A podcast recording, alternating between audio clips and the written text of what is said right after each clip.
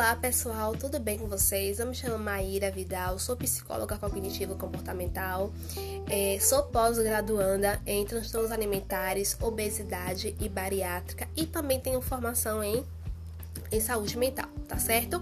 E aí eu vou falar um pouco sobre para vocês que é, é, é, o tema principal desse, desse episódio de podcast é com, quando que é, o comer exagerado se torna um fator é, de risco para o desenvolvimento de compulsão alimentar. Antes de tudo, é necessário a gente saber né, que a compulsão alimentar é um dos transtornos aí dentro do grupo dos, transtornos alimentares. Aí existe né, a bulimia, é, a anorexia e os transtornos alimentares. Claro que existem outros tipos de transtornos, mas eu citei aqui para vocês o mais comum. E para quem não sabe, né, se você não sabe, o que são transtornos alimentares são alterações mesmo no comportamento alimentar do sujeito. Ou seja, o, sujeito ele, ele, ele, ele se alimenta de forma totalmente disfuncional, ou ele come muito, ele deixa de comer para se obter um objetivo. No caso da anorexia e da bulimia, tem aí umas questões de distorções de imagem, né? A pessoa quer se ver dentro de um corpo considerado ideal. E aí muitas vezes as pessoas acabam adotando dietas muito rígidas, muito, muito inflexíveis e acabam aí também sofrendo com transtornos alimentares, lembrando que não tem uma causa né, única.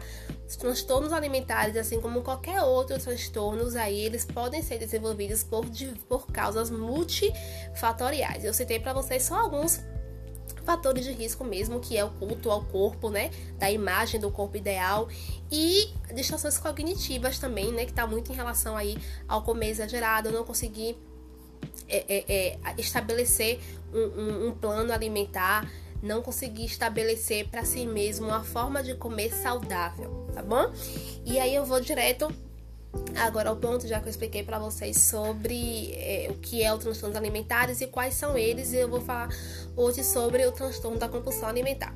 O transtorno da compulsão alimentar se caracteriza pela ingestão de uma quantidade máxima de alimentos em curto período de tempo, ou seja, aquela pessoa come uma quantidade de comida que é, é, é, em uma situação né, típica ele não comeria, ou seja, ele come uma porção muito exacerbada de comida em um, um curto, um período de tempo muito curto.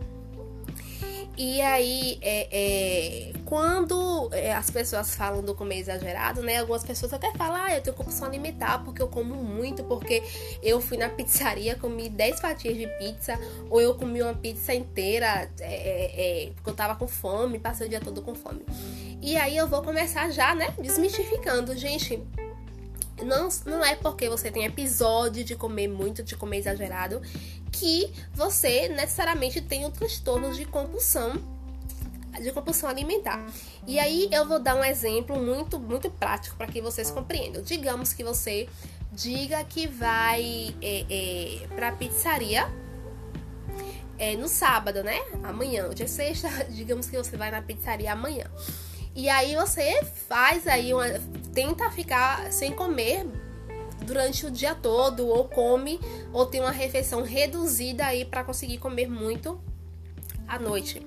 E aí você disse que você foi e comeu, né? Você disse que, era, que iria comer as 10 pizzas, as 10 fatias de pizzas, e aí você chegou lá e comeu as 10 fatias de pizza e, e parou por aí, né? E aí, uma pessoa que tem o transtorno da compulsão alimentar, ela não pararia nos 10 pedaços de pizza. Por quê? Porque ela não tem o controle sobre como ela come. Ela come de forma descontrolada. Então, mesmo que você me diga que comeu 10 pedaços de pizza e que foi muito, mas você teve o controle. Quando chegou nos 10 pedaços, você parou. Ou seja, a comida ela não te controlou. Então, é, quando eu dou esse exemplo, né, minhas pacientes ficam assim: ah, então é isso. É, gente, é basicamente isso. Se você tem aí o controle sobre a alimentação, sobre o que você come, a gente já elimina aí um critério de acordo com o DSM, tá? Outro, outros critérios também importantes de se, se avaliar é a frequência e intensidade. Está acontecendo quantas vezes na semana e quão intenso você sente que é? É leve? É moderado? Quando essa compulsão acontece, de como, como você sente ela, sabe? Então é muito bom essa essa auto-observação e também é, é, se perceber quantas vezes você se viu nesse episódio de compulsão alimentar durante a sua semana, né? De comer exagerado. Outra situação também é a vergonha depois que acaba o episódio de comer exagerado, né? Ou o episódio de compulsão alimentar. Um exemplo disso é que existem aí três fases, né? Da, do episódio de compulsão. A primeira fase é a ansiedade. A pessoa ela tá muito ansiosa, então ela come muito. E aí, depois que ela come, no momento que ela tá comendo, ela sente prazer, porque ela está comendo algo que ali para ela é satisfatório, é prazeroso e tá ali maquiando aquela sensação de, de, de ansiedade que ela tava anteriormente. E o outro. É, o outro estágio, né, que é o último, é a culpa e a vergonha. Poxa, porque eu comi tanto? Poxa, eu, eu saí da minha dieta, não era para eu ter comido essa quantidade de comida. Né? E a vergonha de si mesmo porque você não conseguiu seguir ali o seu plano alimentar, vergonha do outro também. As pessoas que ela têm o transtorno de compulsão alimentar, elas evitam comer é, perto de outras pessoas, porque elas descrevem que quando acontece aí os episódios de compulsão alimentar, elas às vezes comem de forma é, é, é, vergonhosa mesmo, né? Algumas pacientes já me falaram isso, que a, a, forma como elas se alimentam é vergonhosa, vergonhosa e elas não querem que as pessoas vejam e também elas não querem que as pessoas é, é, pensem, né? As, é, as, não só as minhas pacientes, mas outros relatos de, de estudos de casos que eu vi, as pessoas não querem que as outras achem que elas são fracas, que elas não têm força de vontade. Então, é, é, existe aí essa, essa, esse sentimento de culpa, de vergonha. Então, entenda que causa sofrimento em diversas áreas do indivíduo, porque aí já vai mais outro critério do DSM, para porque para se diagnosticar qualquer que seja o transtorno, não só alimentar, viu, minha gente, mas transtornos de personalidade, transtornos de humor, existe aí critérios que devem ser seguidos. Então, a gente já percebe aí com a pessoa que deixa de sair, né, pra, porque não quer comer perto de outras pessoas, uma pessoa que é, é, ela come escondida porque ela não quer que outras vejam aí a situação como a forma como elas se alimentam já traz prejuízos. E aí também a gente tem algumas comorbidades, né? Inclusive, é, é, pessoas com transtorno de compulsão alimentar têm grande probabilidade mesmo de desenvolver obesidade. E, é, inclusive, 50% da população obesa ela tem comorbidade em transtornos de compulsão alimentar, porque é, é, são pessoas que comem não para, não porque estão apenas com fome, né?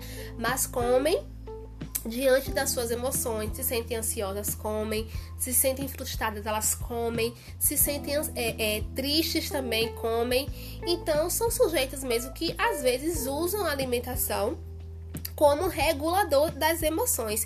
Então, é, eu, eu tô finalizando aqui e o que eu quero trazer para vocês é esse questionamento. Você se perguntar mesmo, eu tô comendo por quê? Eu realmente estou com fome, eu preciso comer essa quantidade de comida, eu preciso realmente, né, comer as 10 fatias de pizza e sempre ter esse autocuidado com você em relação à sua alimentação. E se tudo que eu falei aqui sobre as demandas, né, sobre as problemáticas do comer exagerado, se você se enquadra em alguns desses critérios que eu falei também, você pode procurar por alguma ajuda profissional, psiquiatra ou psicólogo, são profissionais da área né, da saúde mental que podem estar te orientando.